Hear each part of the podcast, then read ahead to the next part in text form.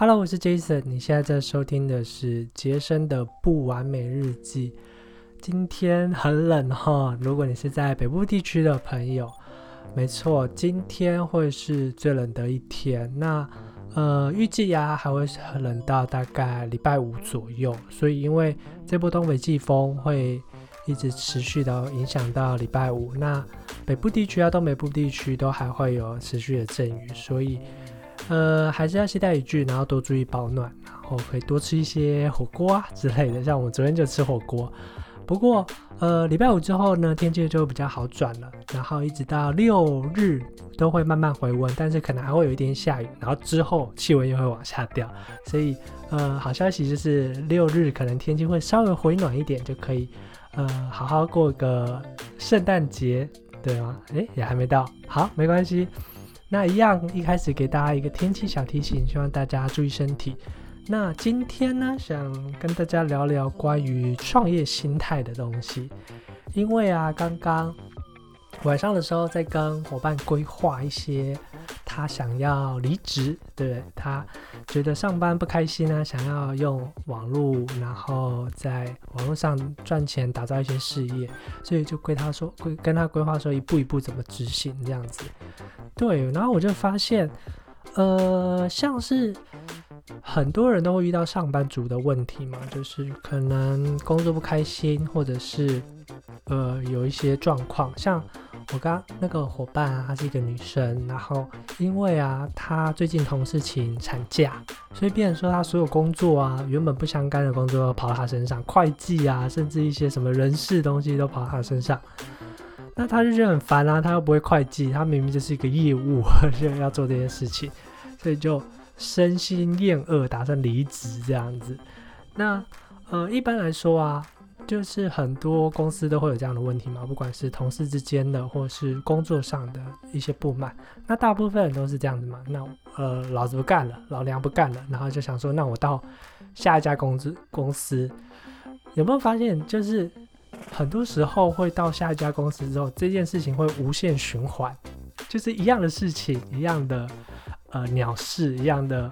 呃，你不喜欢的同事一样会一而再再而三的发生，然后上司啊又是一样的问题这样子，因为大部分人都是一直在呃换换换公司换工作，可是没有解决根源的问题，所以刚刚我这个伙伴他就很厉害啊，他就说，然后反正我现在就是计划我我的 A 方案就是我要用网络创业，我要在网络上赚到钱，通过个人品牌，那 B 方案就是那我就上班。我现在就是有点五斗米折腰嘛，我需要钱，我需要生活，然后我就是不管我以后去卖鸡蛋糕也好啊，去夜市摆摊也好，反正我就把它当一个工作来做。但是我的我我很清楚我要什么，我要在网络上一步一步累积我的个人资产，一步一步在网络上打造我的事业。这样子的话来说，你上班的心态就会比较。比较好了，因为你就是有一种我在兼职上班嘛，我不会想说我要在这边工作一辈子，因为大部分是这样子，呃，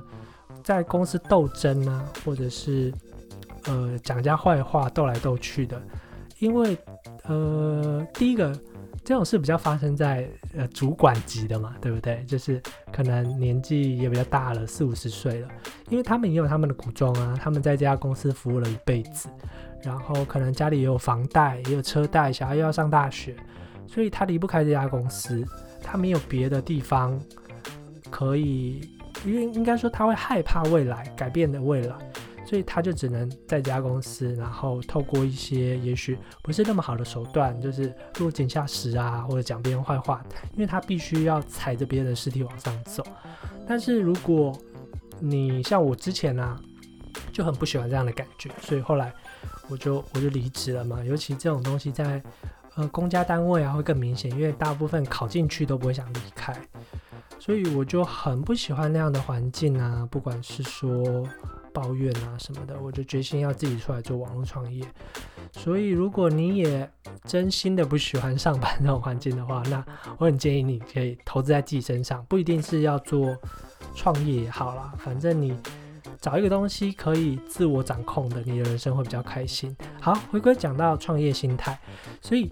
呃，那我们就要这样子做了。我就跟他说，好，那你 A 方案，你就着重在你的累积在你的个人品牌上，累积在你的网络创业上。但是你的心态是这样子哦，因为呃，第一个你现在还在兼职，但是你要有一个全职的心态，因为。我们是货真价实在创业，虽然有人对创业的定义比较不一样嘛，觉得要花一笔钱，或者是要有团队，有没有？现在很多 YouTuber 都有团队，要几个人才觉得自己在创业。但是时代在变动，你你如果真正在创造一个事情，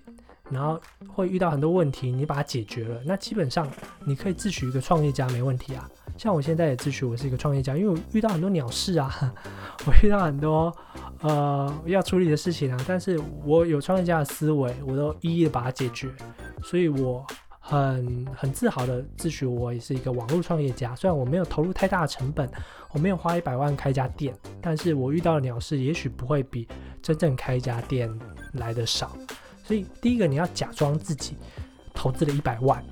对吧？那种心态，你不能因为你只投资了可能几万块钱，然后买了几个课程，你就想说，那我随时都可以放弃。因为放弃很容易啊。因为，呃，当你遇到困难、遇到一些杂事要处理的时候，基本上你会第一个念头就想到，那我回去上班。